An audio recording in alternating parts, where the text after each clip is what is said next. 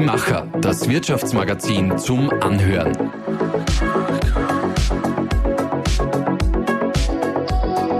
Und hier ist dein Host Susanna Winkelhofer. Bitte gut anschnallen, es geht los. Wir reisen in die Zukunft. Eine Zukunft, die natürlich nur dann möglich ist, wenn wir jetzt an sie denken und sie jetzt gestalten.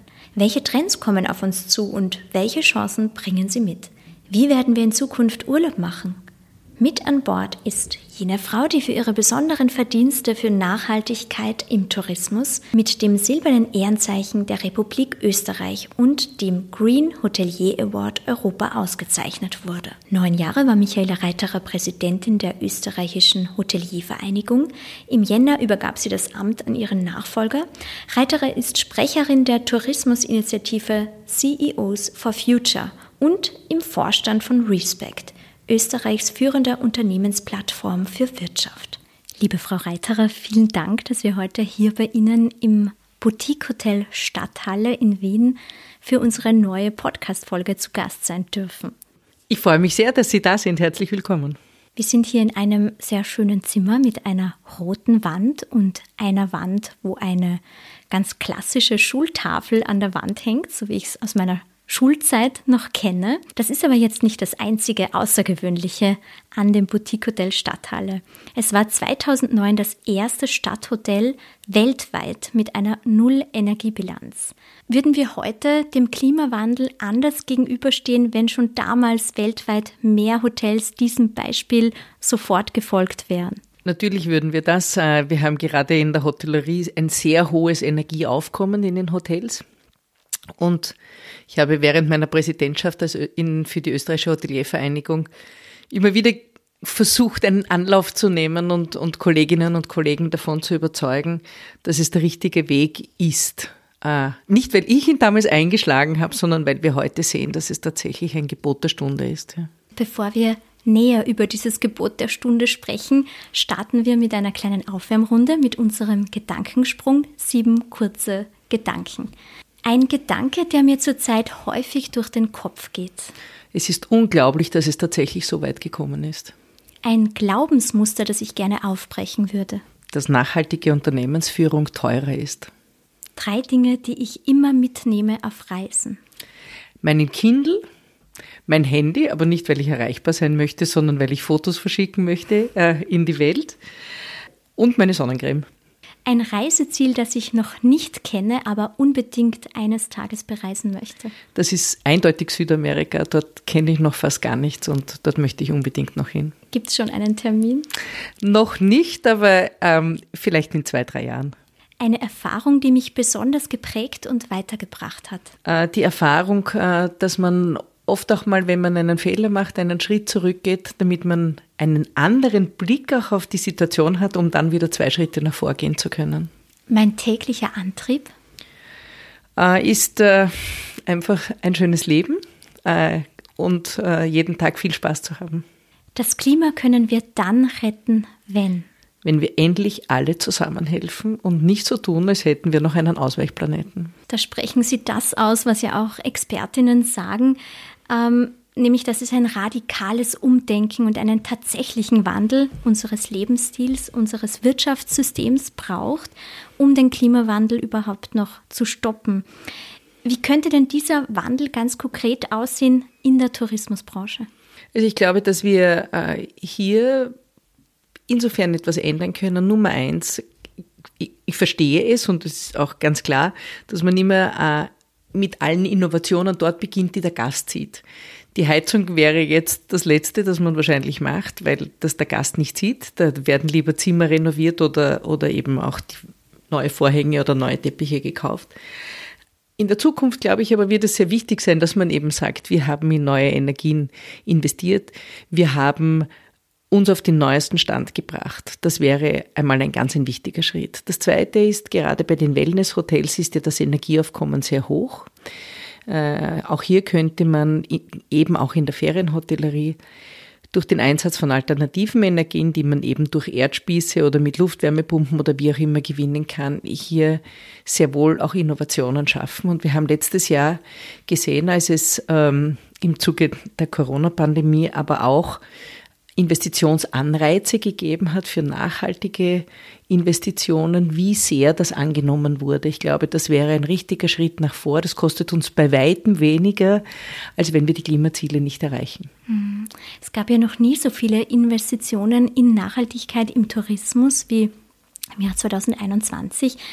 Welche Faktoren haben denn dazu geführt und was braucht es, um dies weiter voranzutreiben? Wie gesagt, es war eben eine doppelte Förderung, äh, die sich die Unternehmer nicht entgehen lassen wollten und viele Projekte, die man schon angedacht hatte, dann einfach auch früher realisiert wurden. Wir wissen aber eben auch, äh, dass ich glaube, für Nachhaltigkeit sollte man auch nichts geschenkt bekommen. Äh, aber ich glaube, dass es sehr wichtig wäre zu sagen, das ist uns etwas wert, wenn du eben nicht eine Ölheizung oder eine Gasheizung kaufst, sondern wenn du tatsächlich eine nachhaltige Alternative dazu wählst. Und ich darf noch einmal erinnern, und das, was ich vorher gesagt habe, wenn wir unsere Ziele nicht erreichen, kostet uns das so viel mehr als Staat als wenn wir hier in die Wirtschaft investieren oder wenn, der, wenn die Regierung oder der Finanzminister, wer auch immer, aber hier in die Wirtschaft investiert. Innovationen kommen nur aus der Wirtschaft. Zu glauben, dass die Politik Innovationen anstößt, ist ein Fehlglaube. Ja, ich glaube, dass sie nur aus der Wirtschaft kommen können und die Politik muss die Rahmenbedingungen dazu schaffen, damit dies auch möglich ist. Und diese Rahmenbedingungen, wie weit sind wir davon entfernt, dass sie geschaffen sind? Man kann wahrscheinlich nicht einmal aufhören damit. Ja? Man müsste sich auch einfach mehrere äh, äh, Gebiete auch ansehen, mehrere Wirtschaftszweige anschauen. Aber wenn wir uns jetzt nur alleine den Tourismus anschauen, es geht ja um Saisonverlängerungen, weil es auch für die Mitarbeiterinnen und Mitarbeiter besser ist, das ganze Jahr beschäftigt zu sein zum Beispiel. Das hat auch etwas mit Nachhaltigkeit zu tun, äh, mit Loyalität, mit etwas für die Menschen auch tun und nicht jedes Jahr von irgendwo auf der Welt wieder neue Mitarbeiterinnen aufnehmen, sondern diese durchgehend beschäftigen. Es gab hier immer wieder sehr, sehr viele Vorschläge unsererseits auch, wie man das besser machen könnte. Sie blieben bis jetzt ungehört, aber ich gebe ja nicht auf, zu glauben, dass, äh, dass es tatsächlich hier Lösungen geben kann. Also es geht jetzt nicht nur immer um Energie erzeugen oder um Energie selbst erzeugen, es geht auch um Energie einsparen ich, ich tue mir so wahnsinnig schwer damit, dass es immer heißt, ja, aber dann müssen wir das Gas von dort bekommen oder von dort bekommen. Ich glaube, die allerwichtigste Botschaft wäre, wie kann jeder von uns Energie einsparen? Und als ich ein kleines Kind war, gab es damals den autofreien Tag. Das wäre etwas, das man in Österreich sofort wieder einführen könnte. Jetzt sogar App unterstützt. Das wäre alles kein Thema mehr. Damals gab es die Pickeln auf der Autoscheibe. Das wäre mit einem Schlag 15 Prozent Einsparung ähm, des Benzins, weil ein Tag weniger in der Woche, wo man mit dem Auto fährt, ähm, würde schon etwas bringen. Warum glauben Sie, dass das eben trotzdem nicht so weit ist? Warum gibt es diesen Tag nicht? Ich weiß es nicht, was tatsächlich noch ähm, das, das Thema ist, warum man nicht kommt. Aber wie gesagt, vielleicht muss ich mal die Frau Ministerin anrufen und sie fragen, warum es nicht ist. Aber es gibt so viele Ideen, nicht? Und man sagt ja jetzt auch schon, ja, aber vielleicht sollten wir äh, im Winter mit einem Grad weniger heizen. Ja, wir müssen es uns alle gemeinsam ansehen und jeder kann einen Beitrag dazu leisten. Und ich finde es ganz furchtbar, dass es erst einen Krieg geben musste, dass die Menschen beginnen umzudenken. Aber es gibt ja dieses alte Sprichwort, es muss erst was passieren, damit was passiert. Und das ist genau jetzt geschehen.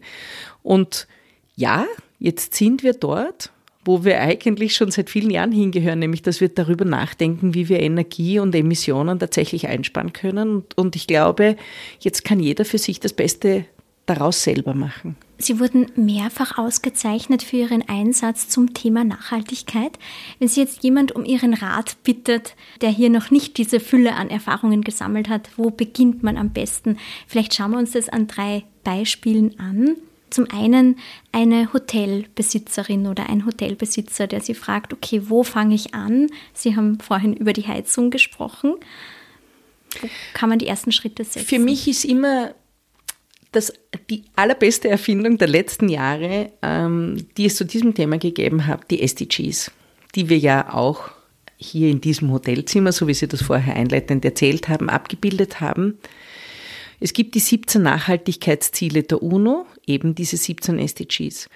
Und das Unglaubliche daran ist, dass diese die 17 Ziele von 193 Ländern auf der ganzen Welt unterschrieben wurden und ratifiziert wurden und man sich dazu committet hat, dass man unter Einhaltung dieser Ziele die Ziele von Paris für 2030 erreichen möchte.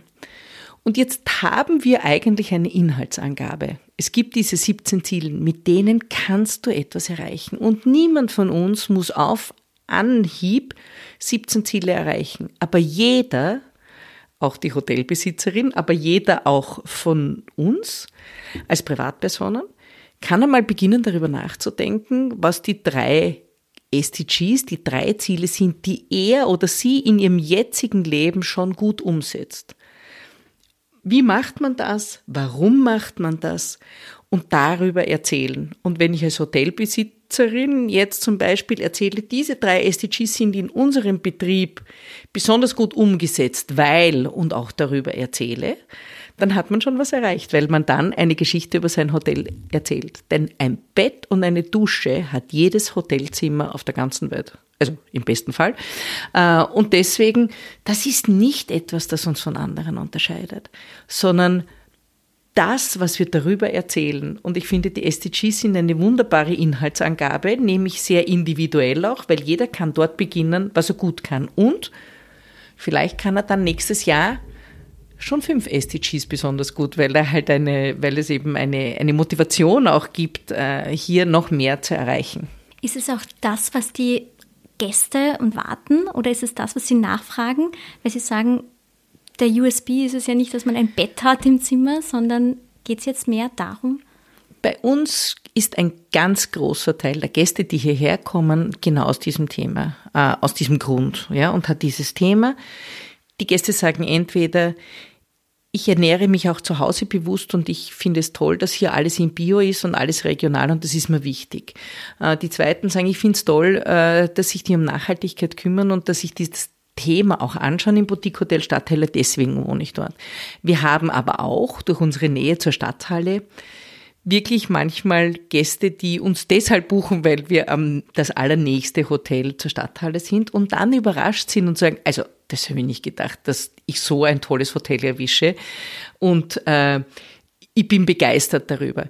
Faktum ist, wir haben 40.000 Nächtigungen im Jahr und damit haben wir auch 40.000 oder in dem Fall 20.000 Botschafterinnen und Botschafter, die über dieses Thema erzählen. Und die Hotellerie hat nun einmal, also gerade in Österreich, wir haben vor der, vor Corona muss man dazu sagen, 152 Millionen Nächtigungen gehabt. Das heißt, es gibt Millionen Botschafter, die über dieses Thema erzählen können. Die Hotellerie ist äh, wirklich ähm, eine große Bühne, ein Hotel ist eine Bühne, ja, wo, wo ganz, ganz viel passiert und das nehmen die Gäste auch mit in ihr tägliches Leben und vielleicht nehmen sie halt auch die eine oder andere Idee mit, was sie selber ändern können.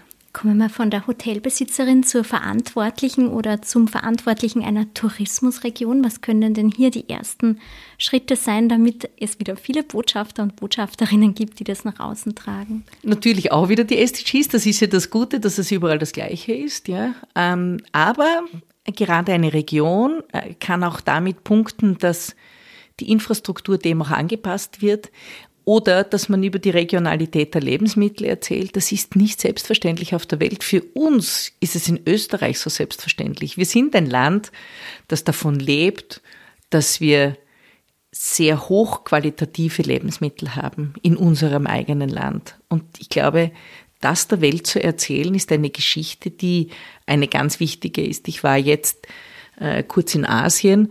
Das ist dort alles nicht selbstverständlich, was für uns selbstverständlich ist. Und darum kann man diese Geschichte ruhig erzählen. Das ist eine absolute Erfolgsgeschichte, die Österreich hier hat. Das dritte Beispiel ist das, was wir alle sind, nämlich TouristInnen. Was kann man denn als Reisende, als Reisender äh, Gutes tun, um das Klima zu schützen? Also zuerst einmal in einem Nullenergiebilanzhotel zu schlafen, das war jetzt nur ein kleiner Spaß. Ähm, aber natürlich in einem Hotel auch zu schlafen, das nicht so viele äh, Emissionen generiert wie ein 0815 Hotel, wo äh, die Klimaanlage auf 14 Grad hinuntergeknallt wird.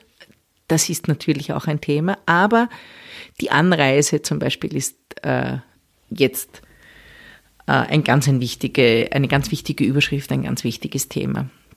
Das zweite ist, selbst wenn ich wohin fliege, dass ich äh, diese Anreise kompensiere zum Beispiel. Oder dass ich, auch wenn ich schon dorthin fliege, aber dann in einem Hotel wohne, das sich dieser Nachhaltigkeit auch verschrieben hat, dass in diesem Hotel sehr wohl darauf aufgepasst wird, wie man mit allen Ressourcen, auch Nahrungsmittelressourcen umgeht. Also ich glaube, man hat, wir haben das Internet, wir können alles finden, wenn wir es wollen. Und wir sind ja auch äh, nicht Menschen, die sich unbedingt zuerst eine Stadt oder eine Region aussuchen und dann das Hotel. Oft geht man ja her und sucht sich zuerst ein Hotel und entscheidet sich dann für die Destination. Sehr erfolgreiche Hotels sind immer diejenigen, die eigene Destinationen sind.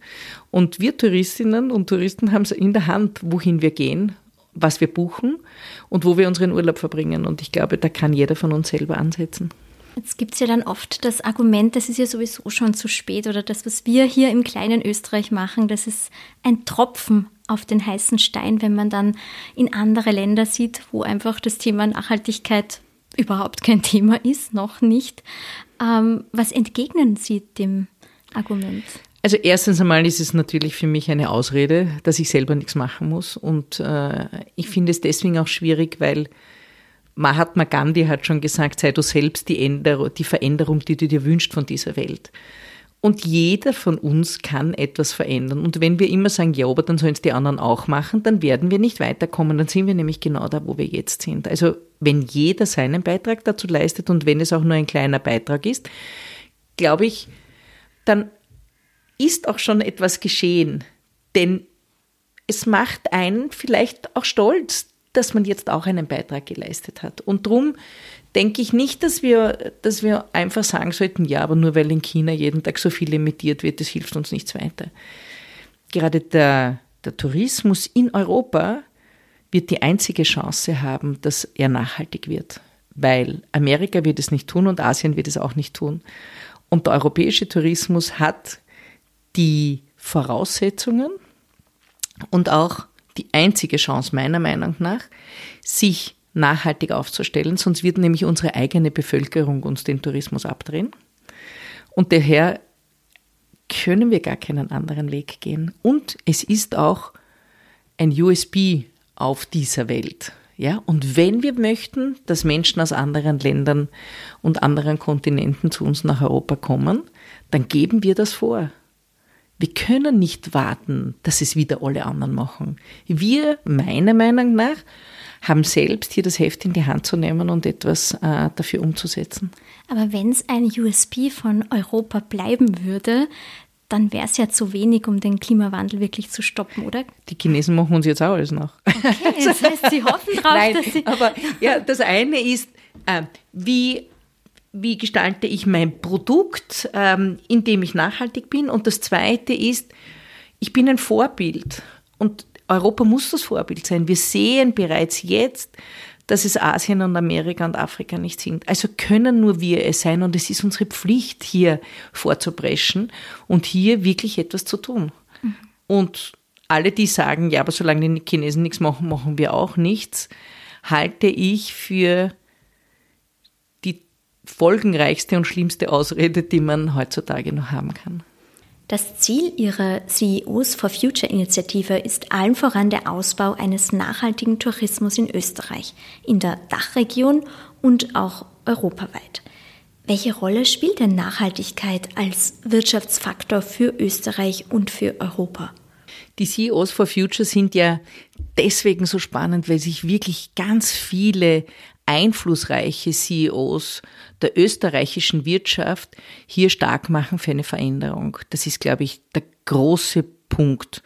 Ich bin ja diejenige, die hier im Rahmen von CEOs for Future für den Tourismus spricht.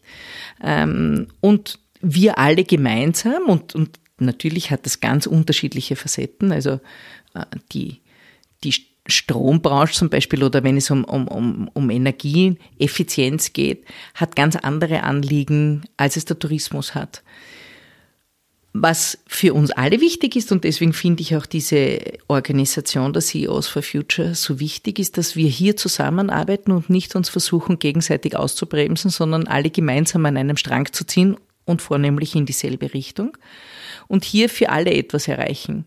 Bis jetzt ist es ein bisschen immer so gewesen, dass immer eine, ein Wirtschaftszweig versucht hat, den anderen Wirtschaftszweig ein bisschen auszubremsen, um einfach mehr für sich auch herauszuholen. Wir müssen endlich verstehen, dass ein Land, eine ganze Region, ein ganzer Kontinent nur dann funktioniert, wenn wir alle an einem Strang ziehen. Und deswegen ist CEOs for Future einmal der Beginn. Wir warten nicht darauf, dass es andere tun, sondern wir nehmen das Heft selbst in die Hand. Dabei werden aber auch immer wieder Stolpersteine wahrscheinlich am Weg liegen, auf diesem Weg zu einer nachhaltigen Transformation des Hotelgewerbes und des Tourismus. Ähm, worauf gilt es denn da besonders zu achten, damit man diese Stolpersteine auch aus dem Weg räumen kann?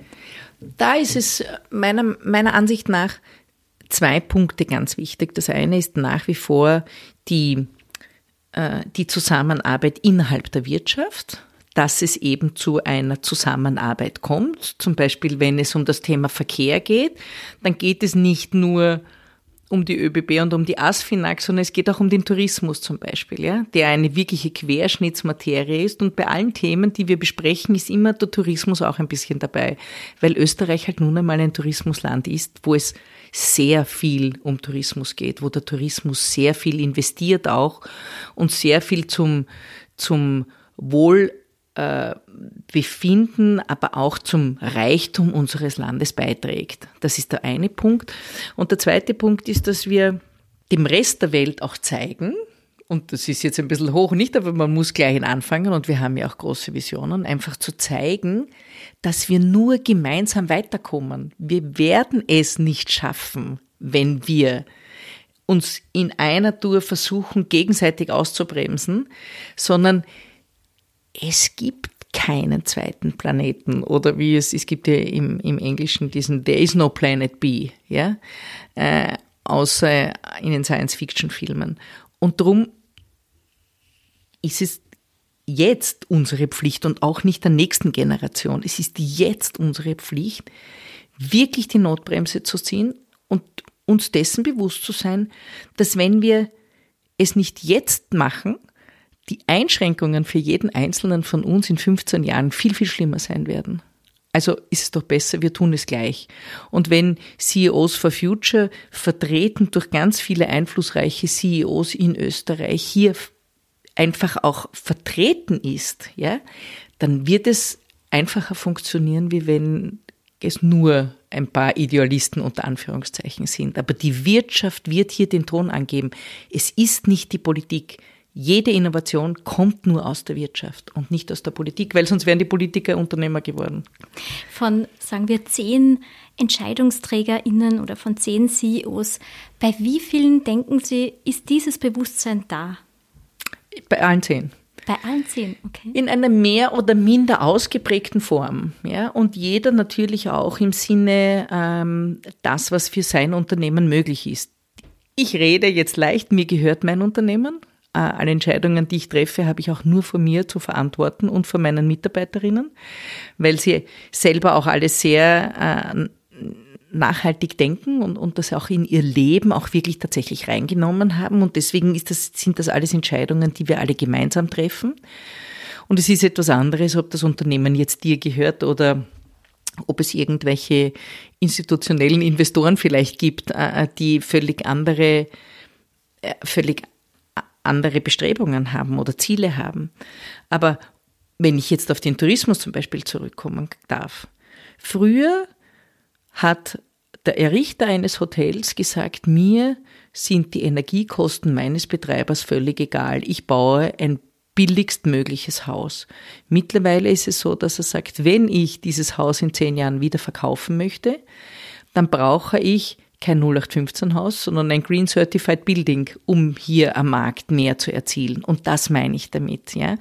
Ähm, das wird der Punkt sein, dass wir auch als Konsumentinnen, als ähm, Touristinnen, so wie wir vorher gesprochen haben, diese, diese Macht geht von der Wirtschaft und vom Markt aus und nicht von der Politik.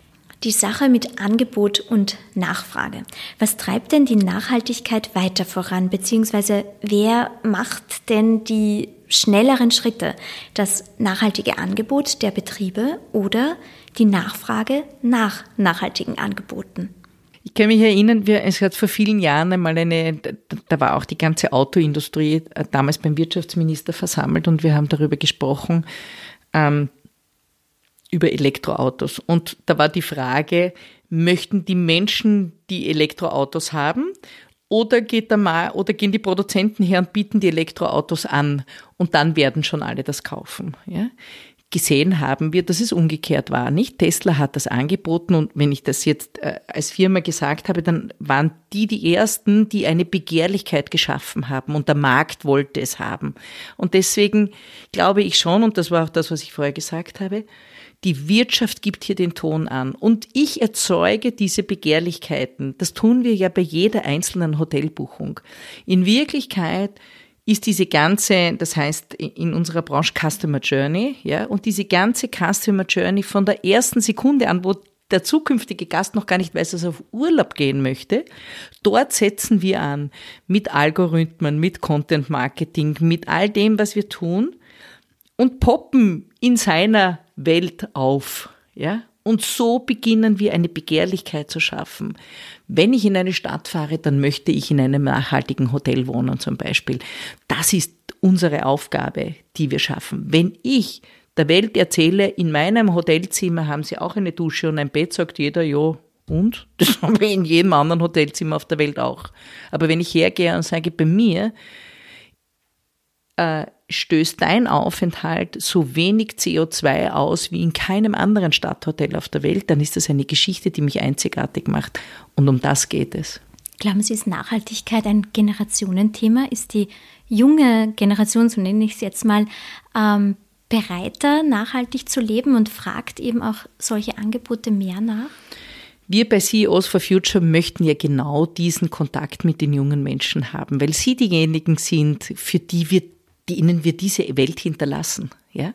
Und sie sind diejenigen, die in dieser Welt leben werden. Und deswegen finde ich es ganz wichtig, dass man das heute auch schon in Dialogen, in Dialogforen, äh, aber auch in gemeinsamen Veranstaltungen sich sehr wohl gemeinsam ansieht. Ähm, denn Jugendliche haben dann oft, auch oft sehr idealistische Vorstellungen, wie Wirtschaft funktioniert, aber das Geld kommt am Ende des Monats nicht aus dem Bankomat, sondern das musste erst vorher verdient werden.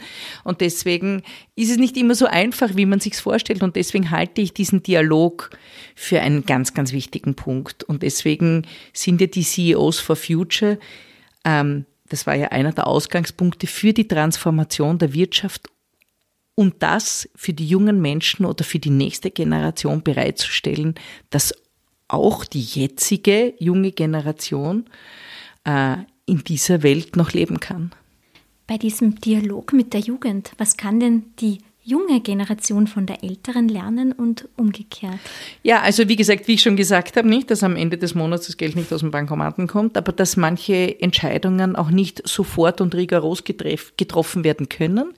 Manche Entscheidungen brauchen einfach auch Zeit, weil um jetzt zum Beispiel von meinem Unternehmen wieder auszugehen, weil hier 30 Menschen arbeiten, äh, die ihre eigenen Familien haben, für die nicht jede, jede äh, ruckartige Änderung auch immer etwas Gutes bedeuten kann. Ja, also ich kann Dinge nicht über das über das Knie brechen, sondern äh, manchmal braucht es halt vielleicht auch ein bisschen länger, um Dinge auch gut aufzubereiten.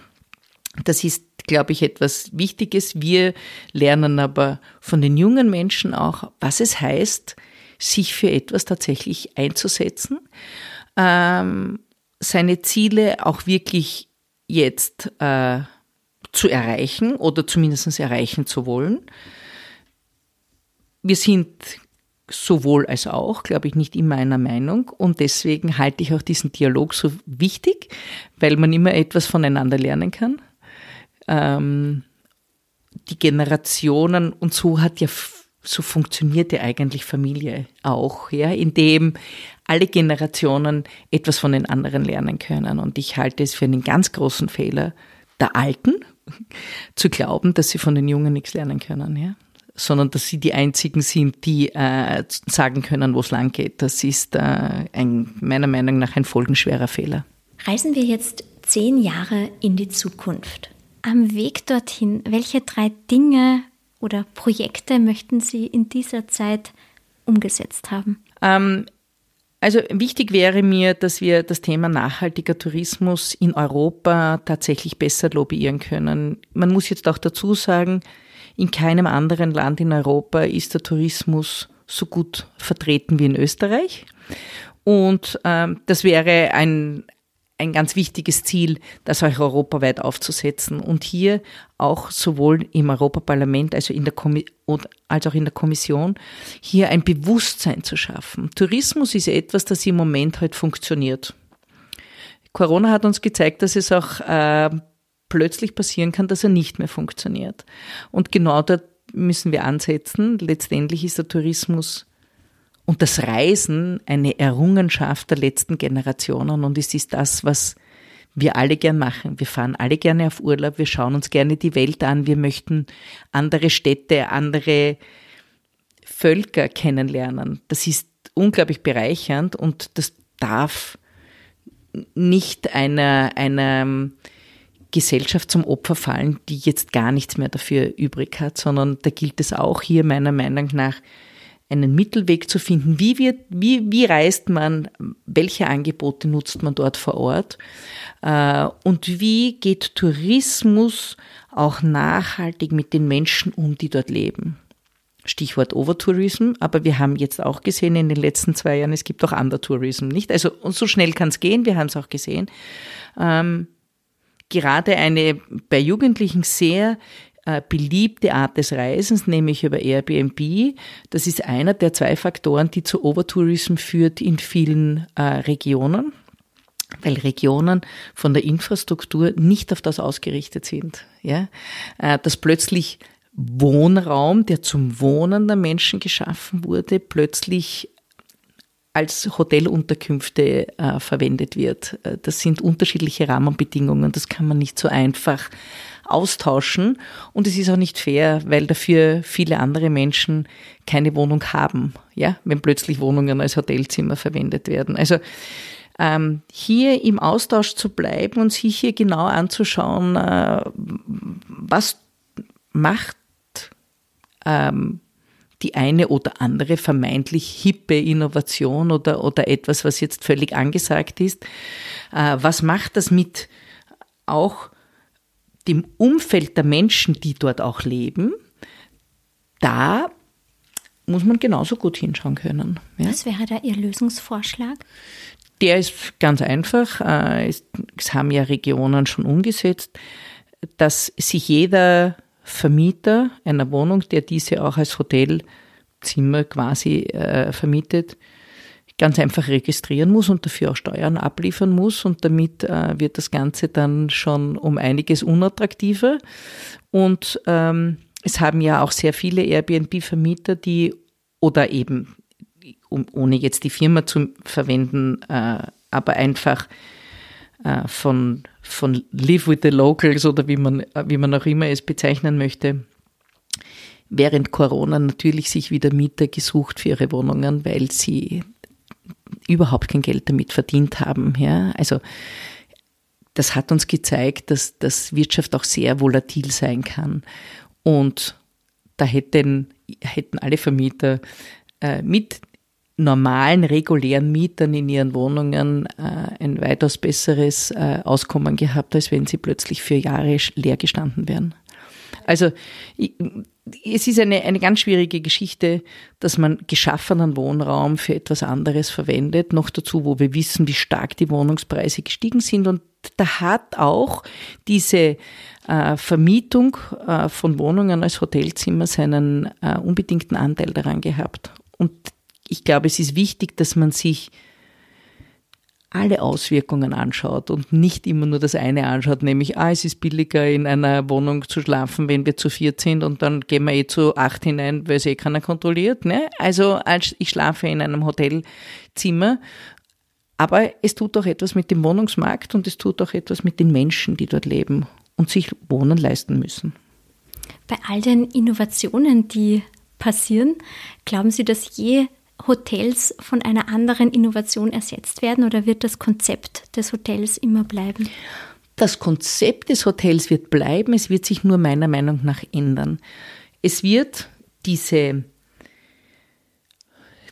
digitales Hotel versus äh, Mitarbeiterinnen äh, betreutes und Mitarbeiterinnen intensives Hotel, diese Schere wird noch weit auseinandergehen. Ich glaube, dass es Hotels geben wird für Menschen, die auch sagen, es ist mir ganz egal, mich muss in der Früh niemand grüßen, ich brauche das alles nicht, ich, ich, ich mache, ich, ich checke online ein, ich öffne mit meinem Handy die Hotelzimmertüre, äh, es wird sofort von meiner Kreditkarte abgebucht, mir ist das wurscht, wie es dort ausschaut, ich mache mir mein Bett selber, ist mir alles egal, dafür ist es auch günstig.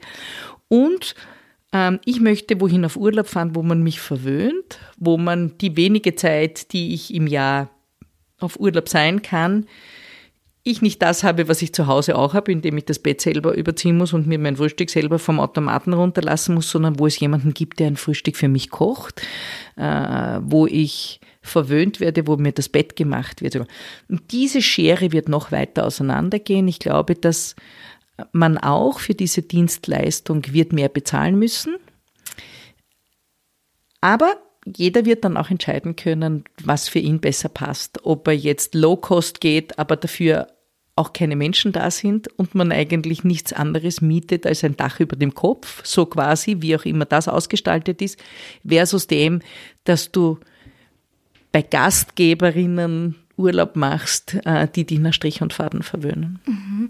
Diese Strich- und Faden-Verwöhn-Hotels kann es natürlich nur geben, wenn es auch die MitarbeiterInnen dazu gibt. Und da stehen wir ja im Moment vor dem großen Problem, dass viele ähm, händeringend um MitarbeiterInnen suchen. Mir hat gerade am Wochenende ein Hotelier erzählt, ähm, nachdem ein Gast sich über eigentlich eine Kleinigkeit, wenn ich es jetzt mal so sagen kann, beschwert hat, er dann dem Gast, äh, der sehr forsch seiner Praktikantin gegenüber war, gesagt hat, äh, er möchte nicht mehr, dass er bei ihm zu Gast ist mit diesem Verhalten, weil es ist für ihn wesentlich leichter, einen wertvollen Gast zu finden, als eine wertvolle Mitarbeiterin, wie diese Praktikantin eben war. Und das zeigt natürlich schon, dass es sehr schwierig ist, äh, das Team aufzustellen. Wie glauben Sie, wird sich das in Zukunft entwickeln? Wir haben ja drei Faktoren gehabt, ähm, warum es jetzt zu einer äh, im Moment sehr angespannten Mitarbeiterinnen-Situation äh, in der Hotellerie und in der Gastronomie kommt, wobei ich dazu sagen muss, sogar noch mehr in der Gastronomie als in der Hotellerie. Das eine ist, Natürlich waren wir in Corona länger geschlossen als geöffnet. Das hat für viele Mitarbeiterinnen natürlich auch diese Krisensicherheit unserer Branche, aber auch äh, die Sicherheit eines Jobs äh, ausgelöscht. Ja, also der, wenn man auch immer geglaubt hat, das ist eine, eine, eine krisenresistente Branche, war plötzlich alles andere. Ich möchte jetzt nicht darüber diskutieren, ob Entscheidungen richtig getroffen wurden oder nicht. Faktum war, ähm, unsere Mitarbeiterinnen waren zu Hause. Ich möchte aber auch dazu sagen, bei mir sind alle wieder zurückgekommen, ja, und wir haben dieses Thema hier nicht bei uns. Weil, und das ist der zweite Punkt, ähm, so wie Sie richtig sagen, ich sehr genau weiß, was ich an meinen Mitarbeiterinnen habe und lieber auf einen Gast verzichte als auf eine Mitarbeiterin. Und ich werde mich immer schützend vor alle stellen, weil äh, es natürlich Gäste gibt, die glauben, dass sie tatsächlich, weiß ich nicht, mit wem sie sonst noch so umgehen, vielleicht auch in ihrem Unternehmen, dann haben sie dort auch ein anderes Mitarbeiterproblem, aber sicher nicht mit meinen Mitarbeiterinnen. Wir haben aber solche Gäste auch nicht. Ähm, wir haben ja während Corona auch gesehen, dass es Nummer eins sehr, sehr wenige Studentinnen und Studenten gegeben hat, zum Beispiel gerade jetzt in Wien, äh, die ja immer wieder in der Gastronomie gejobbt haben und diese Arbeitsplätze sind uns auch abhanden gekommen, weil viele ja weiterhin zu Hause studiert haben dann, weil das Online-Studieren ja plötzlich auch ähm, einen ganz anderen Spin bekommen hat. Und es hat diese Völkerwanderung nicht nur durch Europa, sondern durch die ganze Welt ein jähes Ende genommen. Österreich hat mehr Hotelbetten, als wir Menschen haben, die im Tourismus arbeiten. Wir haben wir sind ein Tourismus-Weltmeister, ja. So wie auch Zypern oder Island, ein sehr kleines Land mit einem sehr hohen touristischen Aufkommen. Und wir haben in den letzten 20 Jahren nicht so viele Menschen auf die Welt gebracht, als dass wir das bedienen könnten. Das heißt, wir haben aus der Tradition heraus und aus sonst nichts anderem äh, immer wieder aus anderen Ländern ähm, Mitarbeiterinnen und Mitarbeiter akquiriert. Und dies, die sind jetzt, um jetzt ein Beispiel zu nennen, zum Beispiel aus Kroatien gekommen im Winter, ja, ähm, und dann sind sie vielleicht im Sommer auch noch geblieben, aber dann wurden, sind Menschen aus Montenegro nach Kroatien gegangen und von Albanien nach Montenegro und also so hat einfach diese Völkerwanderung stattgefunden. Und die wurde durch Corona und sämtliche Quarantänebestimmungen und Reiseeinschränkungen und so weiter und so fort je unterbrochen. Und bis das wieder anläuft, das wird wohl noch ein wenig dauern, denn wir haben zum Beispiel die letzten beiden Winter in der Hotellerie geschlossen gehabt und die Schweiz hatte offen. Und viele Mitarbeiter haben gesagt, okay, gut, dann gehe ich gleich in die Schweiz, weil wer weiß, ob das in Österreich nicht wieder so ein Zirkus wird, dass die wieder zumachen. Und ich fürchte mich schon vor dem Zirkus, den wir heuer im Winter haben werden, weil das wird das Gleiche wieder werden. Ja? Weil dann wird es wieder heißen, ja, es ist alles so furchtbar und wir wissen nicht. Und jedes Bundesland macht irgendwas anderes, aber ein Mitarbeiter aus Schweden oder aus England, dem ist das wurscht ob Zell am See in Salzburg oder in Tirol ist und der will sich auch damit nicht auseinandersetzen. Der möchte einfach für fünf Monate im Winter in Österreich arbeiten, möchte gutes Geld verdienen äh, und möchte die Sicherheit und die Garantie haben, dass er in diesem Winter gut verdient. Punkt. Ja, und das haben die Leute halt in der Schweiz bekommen und in Südtirol haben sie es auch bekommen und in Österreich haben sie es nicht gehabt. Und deswegen sind die alle in diese Länder ausgewandert und haben halt dort ihren Winter verbracht. Und das sind leider Auswirkungen, unter denen wir im Moment sehr leiden. Und ich hoffe, dass es sich in den kommenden Jahren wieder gibt, aber ich möchte es nicht so betrachten, dass es nur eine Sache des Tourismus ist. Alle Branchen suchen Mitarbeiterinnen und Mitarbeiter. Mein Steuerberater genauso, wie ich es aus der Industrie weiß, äh, wie ich es äh, von meiner Wäscherei weiß. Äh, dort wird überall Hängerinnen nach Mitarbeiterinnen gesucht. Das ist halt einfach dieses dieser Spin, ich möchte jetzt nicht mehr 40 Stunden arbeiten, sondern nur mehr 20 Stunden, brauche ich doppelt so viele Mitarbeiterinnen, um dieselbe Arbeit in derselben Zeit zu erledigen. Und da geht es einfach um die Köpfe, die diese Arbeit machen. Und wir brauchen einfach alle miteinander halt im Moment eineinhalb bis also eineinhalbfach mal oder doppelt eben so viele Mitarbeiterinnen, weil viele nicht mehr 40 Stunden arbeiten möchten, sondern vielleicht nur mehr 30 oder 20. Wenn Sie da im Dialog sind mit den jungen Menschen, ähm, sprechen Sie auch darüber und fragen Sie dann, warum ist das so oder was braucht ihr denn, damit ihr doch 40 Stunden arbeiten möchtet? Ah, das ist diesen, viele möchten diesen Sinn sehen in dem, was sie tun. Es geht ja nicht immer nur um die Bezahlung. Das heißt ja, ich habe das jetzt gelernt, weil im, Neu, im Neudeutschen heißt das jetzt Purpose-Driven Work, ja, und nicht Money-Driven Work. Die möchten einen Sinn in dem sehen, was sie tun. Und das ist zum Beispiel einer der Gründe, warum wir hier bei mir im Boutique Hotel Stadthalle kein Problem haben, genug Mitarbeiterinnen zu haben. Wir haben immer mehr Bewerbungen, weil junge Menschen etwas zu diesem Projekt hier beitragen wollen. Die möchten nachhaltig arbeiten. Die finden das toll, dass hier wirklich bis in den letzten Prozess hinein auch wirklich nachhaltig agiert wird, dass man sich auch tatsächlich darüber Gedanken macht. Da geht es nicht nur darum, dem Gast irgendein Geschichtel zu erzählen, sondern dass das im Hintergrund auch wirklich bis zum Beginn des Prozesses auch wirklich ehrlich und transparent und nachhaltig ist. Und das ist etwas, das junge Menschen begeistert.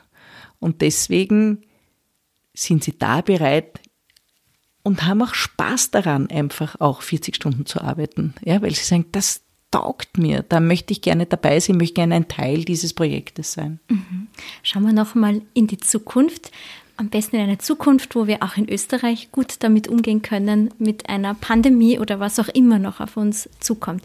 Welche äh, Zukunftstrends sehen Sie denn für den Tourismus? Also wie gesagt, das, was ich vorher schon gesagt habe, das digitale Hotel versus das Hotel mit, mit Gastgeberinnen und Gastgebern, das wird das eine sein.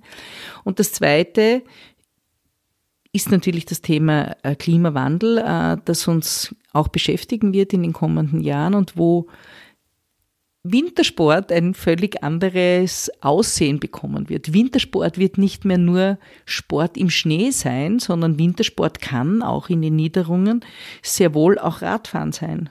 Ja, oder eben Mountainbiken sein, weil dort kein Schnee liegen wird. Also ähm, wir werden vielleicht neue Worte haben für, also Wintersport wird ein anderes Gesicht haben, als es jetzt hat. Ja? Äh, es wird Winterwanderungen geben, es wird, jetzt gibt's Schneeschuhwandern, aber dann wird es vielleicht auch ein normales Schuhwandern geben im Winter. Ja? Also äh, ich, ich glaube auch hier, dass wir, und, und die Hotels und die Destinationen, weil Sie vorher mich auch gefragt haben, wie eine Tourismusregion oder ein Verantwortlicher hier jetzt schon nachhaltig agieren kann, ist genau hier die Zukunft abzusichern mit Investitionen, die auch dann funktionieren, wenn es nicht mehr schneit. Jetzt kommen wir schon zum Abschluss. Sie schreiben eine vermutlich digitale Postkarte aus Ihrem Urlaub, sagen wir so in 15 Jahren. Wie sieht denn dieser Urlaub aus, damit es tatsächlich diese berühmten sonnigen, fröhlichen Urlaubsgrüße werden? In 15 Jahren ähm, wird es wahrscheinlich noch ähm, intensiver sein, als es jetzt schon ist, wie mein Urlaub aussieht, weil es äh, für mich ein Urlaub ist, wo ich den Lebensraum der Menschen, die ich besuche, auch tatsächlich äh, nicht nur akzeptiere, sondern auch schätze und wertschätze. Das wird der Tourismus oder das wird der Urlaub der Zukunft sein, dass man sich nicht mehr so international bewegt, sondern wahrscheinlich nur mehr auf dem Kontinent, dass man hier sehr wohl mit der Bahn wird fahren können, dass es hier sehr wohl Harmonisierungen inklus in, innerhalb aller europäischen Staaten geben wird, dass man endlich so mit der Bahn reisen kann, als würde man in Amerika fahren, dass wir diese vereinigten Staaten von Europa so umsetzen, dass Nachhaltigkeit und, und, und Urlaub tatsächlich diesen Namen auch verdient. Nämlich, ähm, dass es unkompliziert ist, von A nach B zu reisen, dass man dort nachhaltig hinreisen kann und dass Menschen den, den Bereich derer, die das ganze Jahr dort leben, auch wirklich wertschätzen. Ich danke Ihnen sehr, Frau Reiterer. Ich glaube, da waren nicht nur für TouristikerInnen viele Impulse drin zum Mitnehmen, zum, zu dieser Reise, auf die wir uns ja alle freuen wollen. Aber wie Sie sagen, wir müssen alle umdenken und vielleicht in einen anderen Zug einsteigen. Herzlichen Dank. Ich danke Ihnen für dieses wirklich sehr nette Gespräch. Danke vielmals.